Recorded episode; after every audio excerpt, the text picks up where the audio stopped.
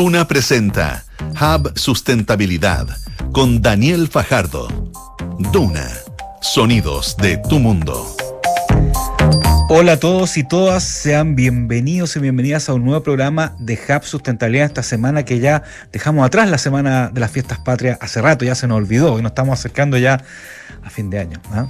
bueno, este espacio, como ustedes saben, muestra de qué forma se puede lograr un desarrollo más sostenible y crear negocios con una mirada medioambientalmente eh, y socialmente importante. Hub Sustentabilidad es apoyado por Coyahuasi, McDonald's, Aguas Andinas, Sistema B, COPEC, Empresa Cianza, ISA Intervial, Iguay y WOM, todas entidades comprometidas con una mirada diferente en sus actividades. Y como todos los miércoles, hoy estaremos viendo algunos casos de cómo se puede producir de manera sostenible. Esta vez estaremos analizando varios temas relacionados con reciclaje, con ciudadanía y otros más. También además vamos a saber algunas noticias y al final un espacio para entender ciertos términos de este sector que a veces son un poco complejos. Y de esta forma arranca Hub Sustentabilidad en Radio Duna. En estas últimas semanas todo el mundo ha estado hablando de la categoría de envases y embalajes de la ley REP, que ya comenzó a operar el 16 de septiembre. Y en este contexto les quiero comentar un dato que de alguna forma está ligado a la REP. El segmento del comercio electrónico aporta un 3,7% del PIB nacional y está compuesto principalmente por empresas que ofertan sus productos directamente al consumidor final a través de medios electrónicos, así como también por empresas logísticas de última milla y empresas de fulfillment. Bueno, justamente este viernes 28 de septiembre se firmará el Acuerdo de Producción Limpia APL para la sostenibilidad de los embalajes usados en el comercio electrónico, impulsado por la Agencia de Sustentabilidad y Cambio Climático de Corfo y la Cámara de Comercio de Santiago. Pero para contarnos más acerca de este hito y sus implicancias, estamos con Jimena Ruz Espejo, directora ejecutiva de la Agencia de Sustentabilidad y Cambio Climático de Corfo, la ASCC. Jimena, ¿cómo estás? Muy bien, muchas gracias por la invitación. Gracias a ti por acompañarnos por segunda vez. mira, fíjate que hoy día estamos cumpliendo algo importante, porque es primera vez que alguien viene por segunda vez a este programa, desde que existe. ¿ah? Buena noticia. Buena noticia, sí. A ver, vamos a partir por un tema bien general, antes de ir a este específico. Cuéntanos un poco eh, qué son los acuerdos de producción limpia para que eh, los que nos escuchan entiendan un poco este, este instrumento. Bueno, eh, los acuerdos de producción limpia es un instrumento el cual manejamos que ya lleva más de 20 años en nuestra institución y es un compromiso público-privado eh, en el cual el sector público y el sector privado establece metas y acciones a cumplir en un plazo determinado. Entonces, el objetivo que hay detrás de, de este instrumento es apoyar a las empresas a avanzar en sustentabilidad, pero también en mejorar sus eficiencias productivas, porque yo al usar menos energía o menos materiales o eh, generar menos residuos, estoy haciendo ahorros importantes para mi negocio. Mm. Entonces, ese es el concepto que hay detrás de un acuerdo de producción limpia. Súper, ya, aclarado ese punto, entonces nos explícanos un poco más en detalle de qué consiste este acuerdo de producción limpia para la sostenibilidad de los embalajes usados en comercio electrónico, aunque el nombre ya ya dice bastante, pero explícanos en más detalles qué consiste. Bueno, este, este acuerdo eh, está, por un lado, eh, la Cámara de Comercio Santiago, que agrupa varias empresas eh, que tienen comercio electrónico, que hacen comercio electrónico, y lo que nosotros detectamos es que producto de la pandemia hubo un boom en el comercio electrónico. Claramente. Y crecimos a pasos agigantados, eh, y no solo nosotros como Chile, sino que también el mundo entero tuvo un crecimiento importante en la forma en que empezamos a comprar. Y esto llegó para quedarse eh, tenemos tasas importantes de crecimiento, pero también este crecimiento implicó un uso mayor de envases y embalajes para poder transportar estos productos al destino que es el usuario final. Entonces, dicho eso, lo que busca este acuerdo es, por un lado, eh, reducir los envases y embalajes, eh, también permitir que estos envases puedan recircularse nuevamente, volver a usarse, eh, no para todos los tipos de productos, pero para muchos de ellos sí, y trabajar muy fuertemente en lo que es el ecodiseño, mm. de tal manera que los envases que, eh, que dejen de usarse puedan eh, tener un nuevo destino o ser reciclados o compostados y tener eh, ciertos manejos. Súper, yo creo que eh, hay varios temas ahí de lo que tú mencionaste. a, mí me ha pasado que a veces me llega cosas por, que compro por internet, ¿no es cierto? Y es una caja tremenda, eh, plumavit, caja, etcétera, por una cosa que yo creo que un tercio de lo, del, del embalaje, o a veces que vienen envueltos en plástico. A ver, primero quería preguntarte, ahí el responsable es la empresa que envía el, el, delivery o el de última milla, la empresa es el donde uno lo compra eh, o, el responsable es el que crea el producto. Ahí, ahí uno se confunde un poquito con el rep. ¿Quién es el responsable finalmente de ese, de ese embalaje? Es que este acuerdo em, incorpora a varios actores, ya. No, solo, no, no solo algunos, incluso incorpora a las empresas que hacen envases y embalaje. Ah, perfecto. Entonces es parte importante de esta cadena porque tenemos que pensar que estos envases van a tener que ser ecodiseñados nuevamente y tener una lógica distinta. Entonces también ellos son parte de este acuerdo. Y incluye empresas que em, hacen todo, es decir, eh, venden un producto, eh, lo transportan, incluso lo almacenan como un mercado libre, por ejemplo. Mientras que hay otras empresas que yo puedo tener mi propio emprendimiento y yo contrato a una empresa de transporte para que eh, me haga eh, este, este empaque ah, y este delivery. ¿ya? Entonces, sí, ¿quién es el responsable? Es quien pone el producto. Y el producto es el, el, es lo que dice la ley REP y en definitiva... O sea, o sea el que, el, el, la marca del producto. Independientemente que lo haya vendido un mercado libre o un AliExpreso. No, en este caso Mercado Libre está haciéndose cargo y responsable de ese envase y embalaje. Ya, perfecto, perfecto. Y son parte de los actores que van a estar presentes en este acuerdo. Tú mencionaste algo muy interesante que tiene que ver que me llega mucho aire de repente esto. Bueno, hay un estudio que se hizo en España eh, y se hizo a un número importante de más de 972 millones de paquetes que, se, que se transportaban y sí, se estimaba que el volumen vacío de esos empaques era aproximadamente un promedio de un 30%. Y eso tiene muchos impactos porque ocupo más transporte, caja más grande, ocupo menos espacio para transportar, ocupo más materia prima en los envases y embalajes, o sea, más árboles, más papel corrugado, más eh, flexible, más relleno, más cintas adhesivas para cerrar estos empaques, es decir, estoy haciendo un gasto innecesario en muchos empaques. Entonces, una de las líneas es esa, es reducir eh, a lo que realmente precisar, digamos, ese empaque y hacerlo más ajustado a la realidad del paquete. Perfecto. Eh, Jimena, eh, como decía, estamos hablando con Jimena Ruz, directora de la Agencia Sustentabilidad de Cambio Climático. ¿Cuántas empresas incluye este acuerdo de producción limpia? ¿Pueden sumarse más empresas en el tiempo? Y además, sobre la misma pregunta, quería preguntarte cuál es un poco la, sensación o, la actitud que están teniendo este tipo de empresas con respecto a, realmente querer hacer un cambio eh, más sustentable eh, en, en, los embalajes, digamos. Bueno, nosotros creemos que el mundo va hacia allá y hoy día los usuarios están pidiendo embalajes de procedentes de fuentes más renovables o más sustentables. Ya eso es una realidad. ¿ya? Y eh, de alguna manera también piden otras cosas, piden que el embalaje sea resistente al agua, que el embalaje tenga otras consideraciones, pero la sustentabilidad es una condición que hoy día se está exigiendo por los usuarios. ¿ya?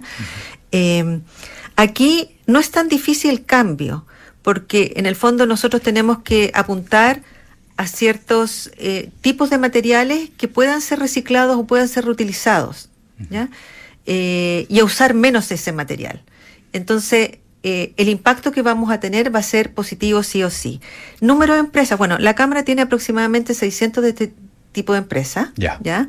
Eh, pero nosotros estamos sumando a otras. Estamos mm. sumando dentro del acuerdo también a todo lo que son las empresas que fabrican los envases y embalajes. Claro, que es lo que decía recién. O sea, aparte de las 600 de la Cámara, tenemos otras. Hay otras. Ahora, no todas ellas, todas van a estar invitadas a, participar, pero no todas ellas lo van a hacer.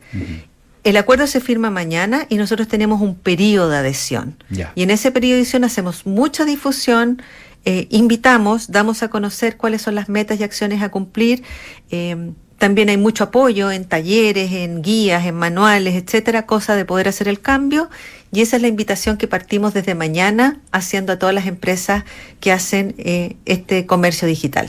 ¿Cuánto dura ese periodo de adopción? Y tiene una fecha de cierre, imagino. Sí, ese periodo de adopción, eh, la verdad que inventaría, normalmente son eh, dos meses, puede ser tres o puede ser uno en este caso, ya. Pero damos un periodo en que invitamos y hacemos mucha difusión para que se sumen el resto. ¿Cómo, cómo crees tú que va a influir, tú lo mencionaste, en el ecodiseño? ¿ah? Eh, este tema que, o sea, en el fondo en diseñar las cosas de forma más sustentable y con materiales más sustentables. ¿Cómo podría influir este acuerdo en el ecodiseño en las empresas, el de embalaje principalmente?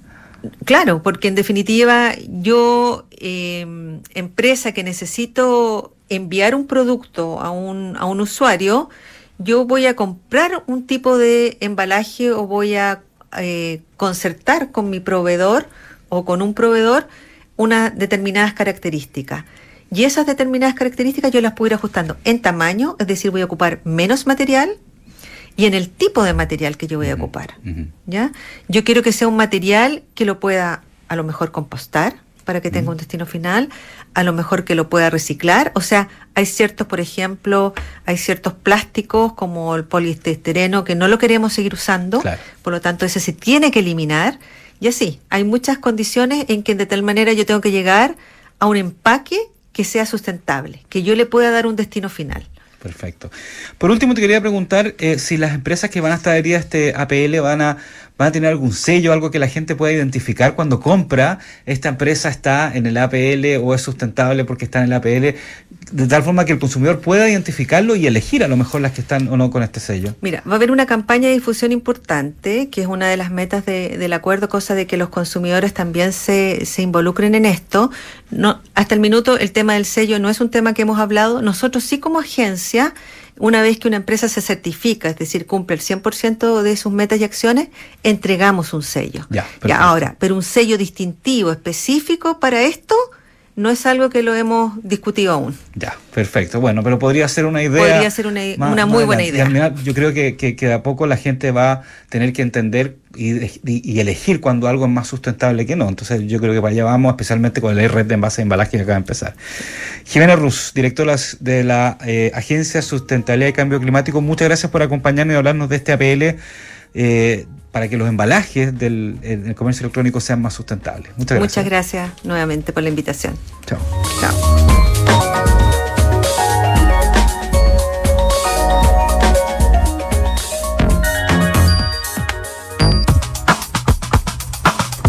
Yes We Can. Ese es el nombre de esta sección donde María del Carmen Rodríguez nos trae una novedad acerca de cómo nos enfocamos en lograr un mundo más sostenible. Podemos lograrlo. Y hoy nos contará acerca de un tema absolutamente ciudadano y referente al transporte.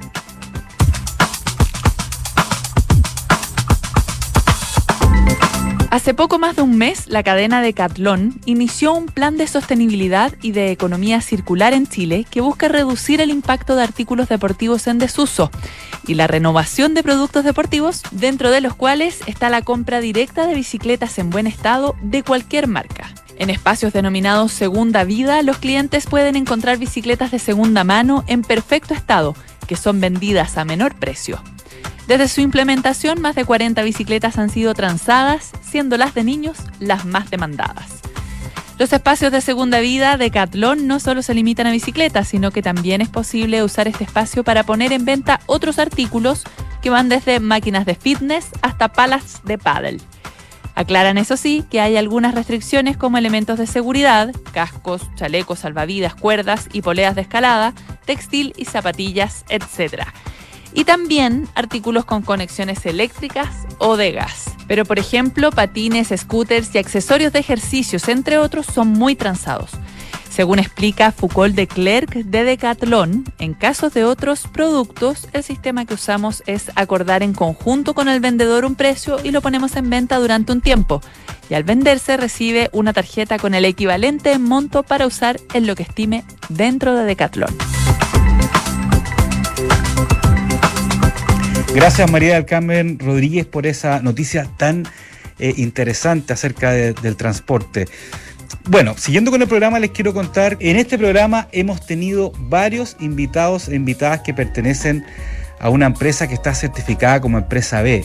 Y quien da ese sello es Sistema B Chile, pero esta vez quisimos entender un poquito más en Hub Sustentabilidad de manera lo más simple posible qué significa este atributo, cómo se da, qué implica y varios etcétera que nos los contará mucho mejor Denka Estudillo, directora ejecutiva de Sistema B Chile. Denka, ¿cómo estás? Hola Daniel, muy bien, muchas gracias. Encantada de estar acá explicando. No, gracias a ti por acompañarnos.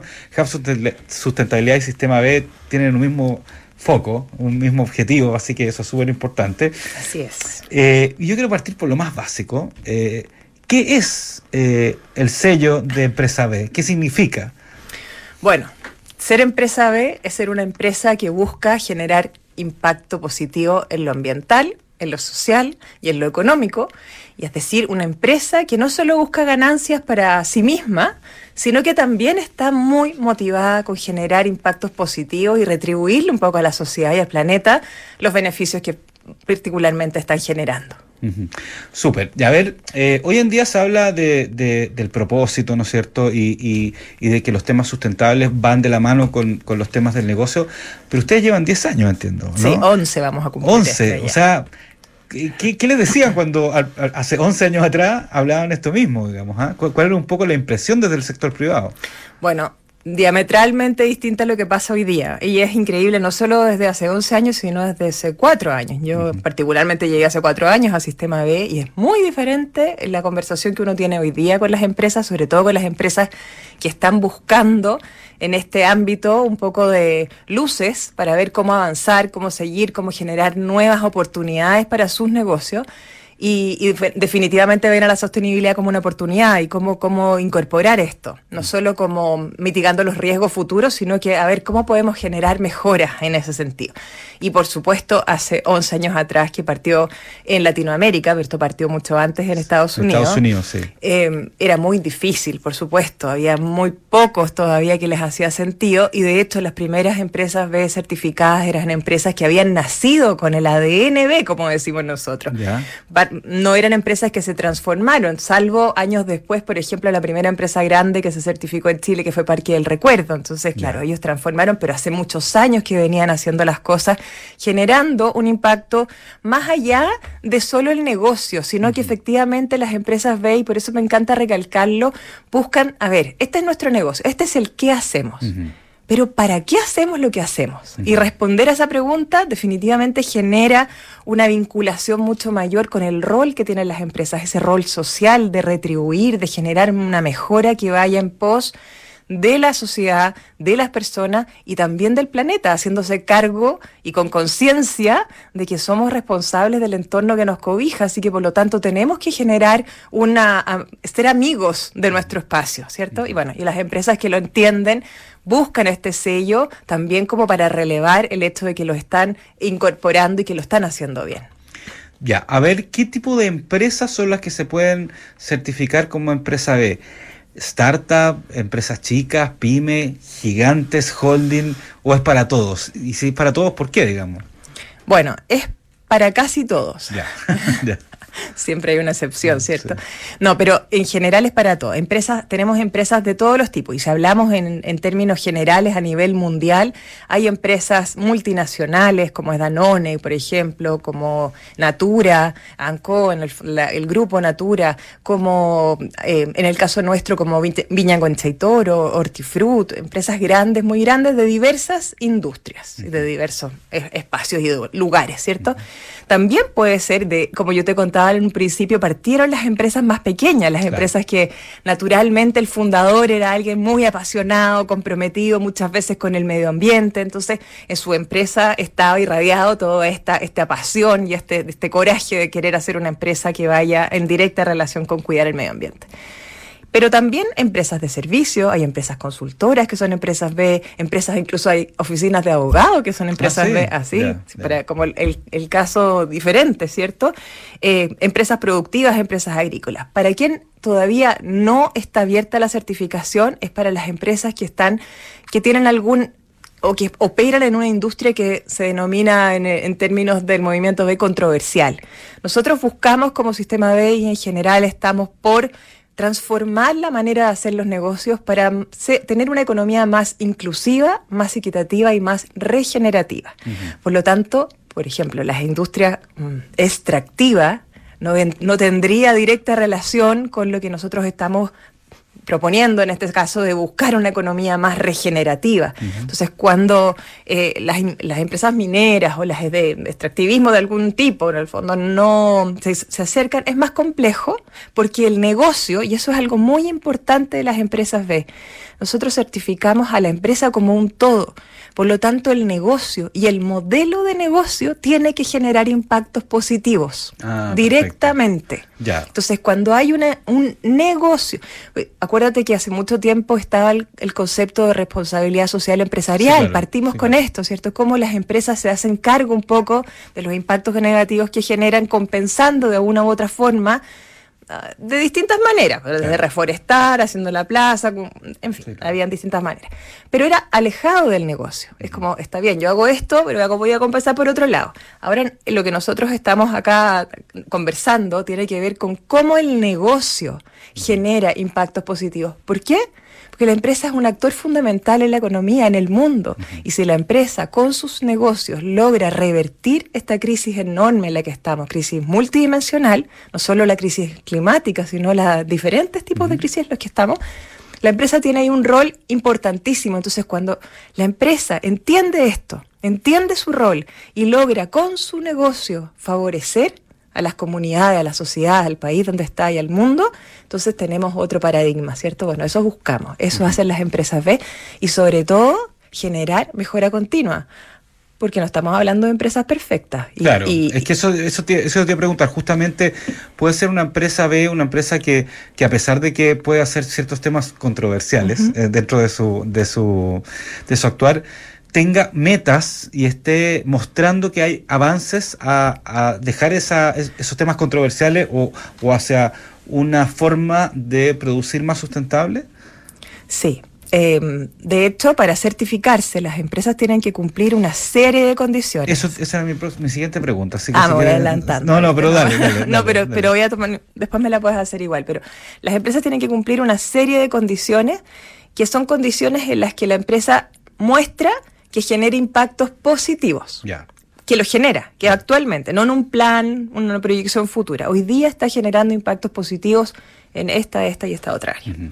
Si la empresa durante su actuar, durante sus operaciones en el pasado, generó algún, eh, tiene algún, ha, sufrido algún problema o tuvo algún tipo de disputa con algún stakeholder, eso tiene que quedar reflejado en un espacio que se llama el cuestionario de divulgación, que en el fondo la empresa asume que tuvo cierto comportamiento del cual hoy día está consciente, se hace cargo y que está clarísima que va en pos de mejora. Eso, eso queda reflejado y nosotros evaluamos si eso es suficientemente, el plan o el compromiso que ellos tienen es suficientemente potente como para poder avanzar en la certificación o es tan tremendo que en verdad tiene que pasar muchísima más agua bajo el puente para que pueda eh, avanzar hacia la certificación. Pero eso siempre se, se deja como establecido, no se olvida, sino que se, se pone como un punto importante a, a evaluar y a revisar. Perfecto.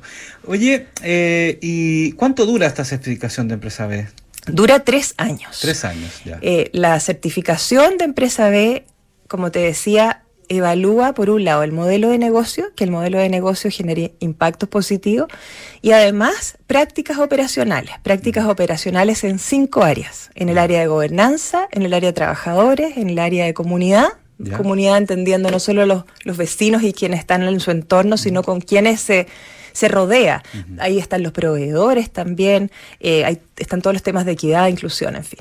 El eh, también tenemos entonces gobernanza, trabajadores, comunidad, clientes y medio ambiente.